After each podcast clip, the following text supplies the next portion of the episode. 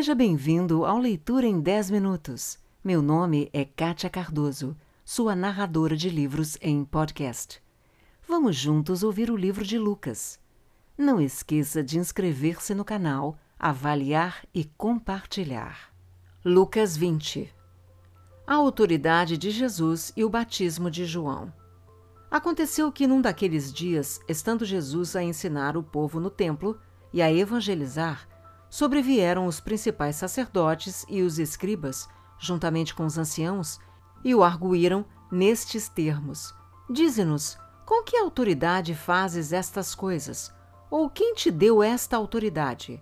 Respondeu-lhes: Também eu vos farei uma pergunta, dizei-me: O batismo de João era dos céus ou dos homens? Então eles arrazoavam entre si.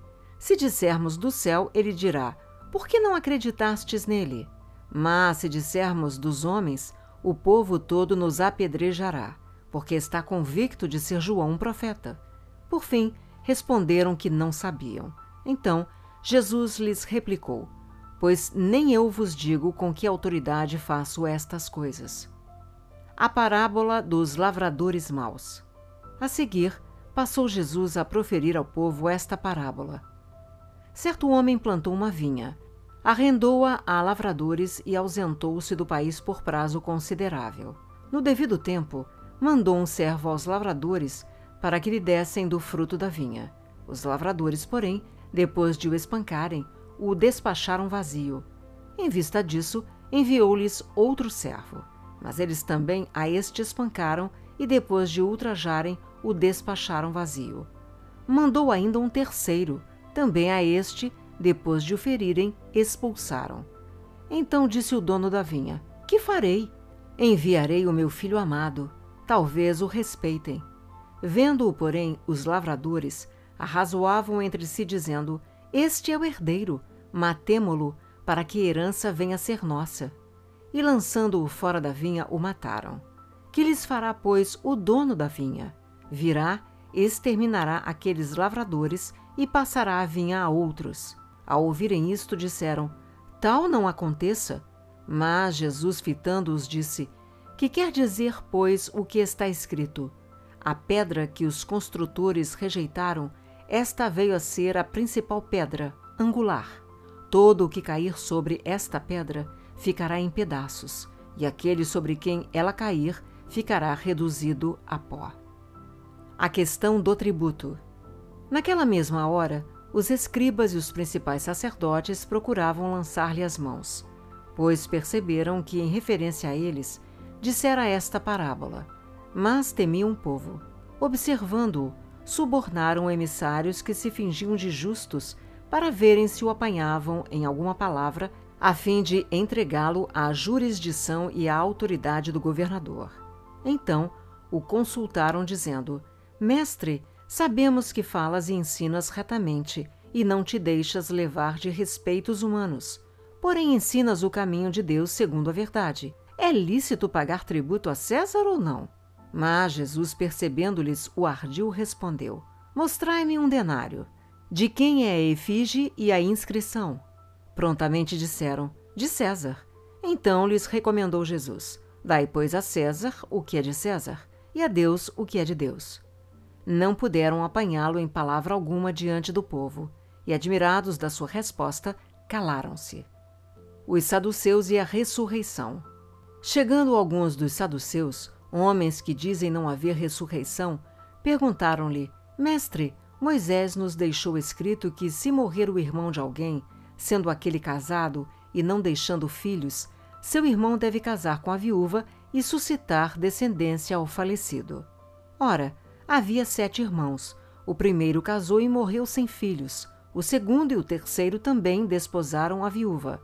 Igualmente, os sete não tiveram filhos e morreram. Por fim, morreu também a mulher. Esta mulher, pois, no dia da ressurreição, de qual deles será esposa? Porque os sete a desposaram. Então lhes acrescentou Jesus: Os filhos deste mundo casam-se e dão-se em casamento. Mas os que são havidos por dignos de alcançar a era vindoura e a ressurreição dentre os mortos não casam, nem se dão em casamento, pois não podem mais morrer, porque são iguais aos anjos e são filhos de Deus, sendo filhos da ressurreição. E que os mortos hão de ressuscitar. Moisés o indicou no trecho referente à sarça, quando chama ao Senhor o Deus de Abraão, o Deus de Isaque e o Deus de Jacó. Ora, Deus não é Deus de mortos, e sim de vivos, porque para ele todos vivem. Então disseram alguns dos escribas: Mestre, respondeste bem. Dali por diante não ousaram mais interrogá-lo. O Cristo, filho de Davi. Mas Jesus lhes perguntou: Como podem dizer que o Cristo é filho de Davi, visto como o próprio Davi afirma no livro dos Salmos: Disse o Senhor ao meu Senhor: Assenta-te à minha direita, até que eu ponha os teus inimigos por estrado dos teus pés. Assim, pois, Davi lhe chama Senhor, e como pode ser ele seu filho? Jesus censura os escribas.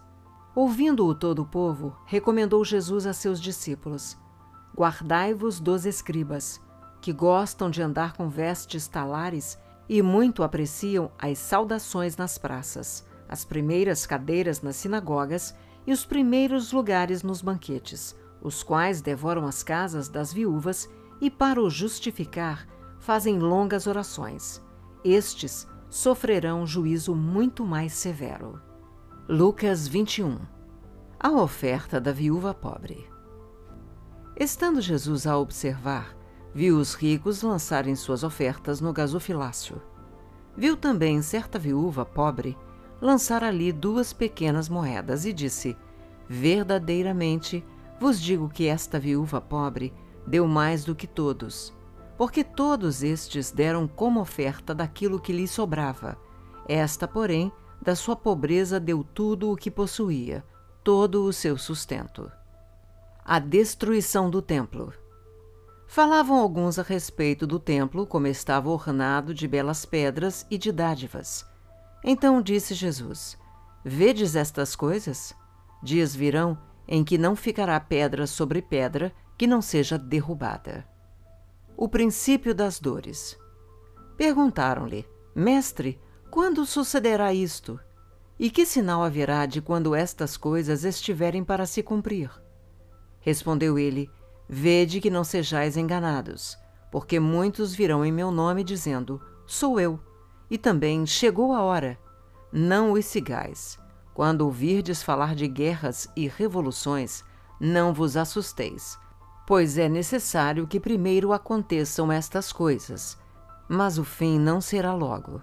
Então lhes disse: Levantar-se-á nação contra nação e reino contra reino. Haverá grandes terremotos, epidemias e fome em vários lugares, coisas espantosas e também grandes sinais do céu. Antes, porém, de todas estas coisas, lançarão mão de vós e vos perseguirão entregando-vos às sinagogas e aos cárceres, levando-vos à presença de reis e governadores, por causa do meu nome. E isto vos acontecerá para que deis testemunho. Assentai, pois, em vosso coração de não vos preocupardes com o que haveis de responder. Pois eu vos darei boca e sabedoria a que não poderão resistir, nem contradizer todos quantos se vos opuserem e sereis entregues até por vossos pais, irmãos, parentes e amigos, e matarão alguns dentre vós. De todos sereis odiados por causa do meu nome. Contudo, não se perderá um só fio de cabelo da vossa cabeça. É na vossa perseverança que ganhareis a vossa alma. Jerusalém sitiada. Quando, porém, virdes Jerusalém sitiada de exércitos, Sabei que está próxima a sua devastação. Então, os que estiverem na Judéia, fujam para os montes. Os que se encontrarem dentro da cidade, retirem-se, e os que estiverem nos campos, não entrem nela. Porque estes dias são de vingança, para se cumprir tudo o que está escrito. Ai das que estiverem grávidas e das que amamentarem naqueles dias, porque haverá grande aflição na terra e ira contra este povo cairão a fio da espada e serão levados cativos para todas as nações. E até que os tempos dos gentios se completem, Jerusalém será pisada por eles. A vinda do Filho do Homem. Haverá sinais no sol, na lua e nas estrelas, sobre a terra. angústia entre as nações em perplexidade por causa do bramido do mar e das ondas. Haverá homens que desmaiarão de terror e pela expectativa das coisas que sobrevirão ao mundo, pois os poderes dos céus serão abalados. Então se verá o Filho do Homem vindo numa nuvem, com poder e grande glória. Ora, ao começarem estas coisas a suceder, exultai e erguei a vossa cabeça porque a vossa redenção se aproxima. A parábola da figueira, exortação à vigilância. Ainda lhes propôs uma parábola, dizendo: Vede a figueira e todas as árvores. Quando começam a brotar, vendo-o, sabeis por vós mesmos que o verão está próximo. Assim também, quando virdes acontecerem estas coisas, sabei que está próximo o reino de Deus. Em verdade vos digo que não passará esta geração sem que tudo isto aconteça. Passará o céu e a terra, porém as minhas palavras não passarão. Acautelai-vos por vós mesmos, para que nunca vos suceda que o vosso coração fique sobrecarregado com as consequências da orgia, da embriaguez e das preocupações deste mundo, e para que aquele dia não venha sobre vós repentinamente como um laço, pois há de sobrevir a todos os que vivem sobre a face de toda a terra. Vigiai, pois, a todo tempo, orando, para que possais escapar de todas estas coisas que têm de suceder e estar em pé na presença do Filho do Homem. O povo vai ter com Jesus para o ouvir. Jesus ensinava todos os dias no templo, mas à noite saindo, ia pousar no monte chamado das Oliveiras. E todo o povo madrugava para ir ter com ele no templo, a fim de ouvi-lo. Obrigada pelo seu tempo e por ter ficado comigo até agora. Se você gostou, inscreva-se no canal, avalie e compartilhe, pois isto incentiva o meu trabalho.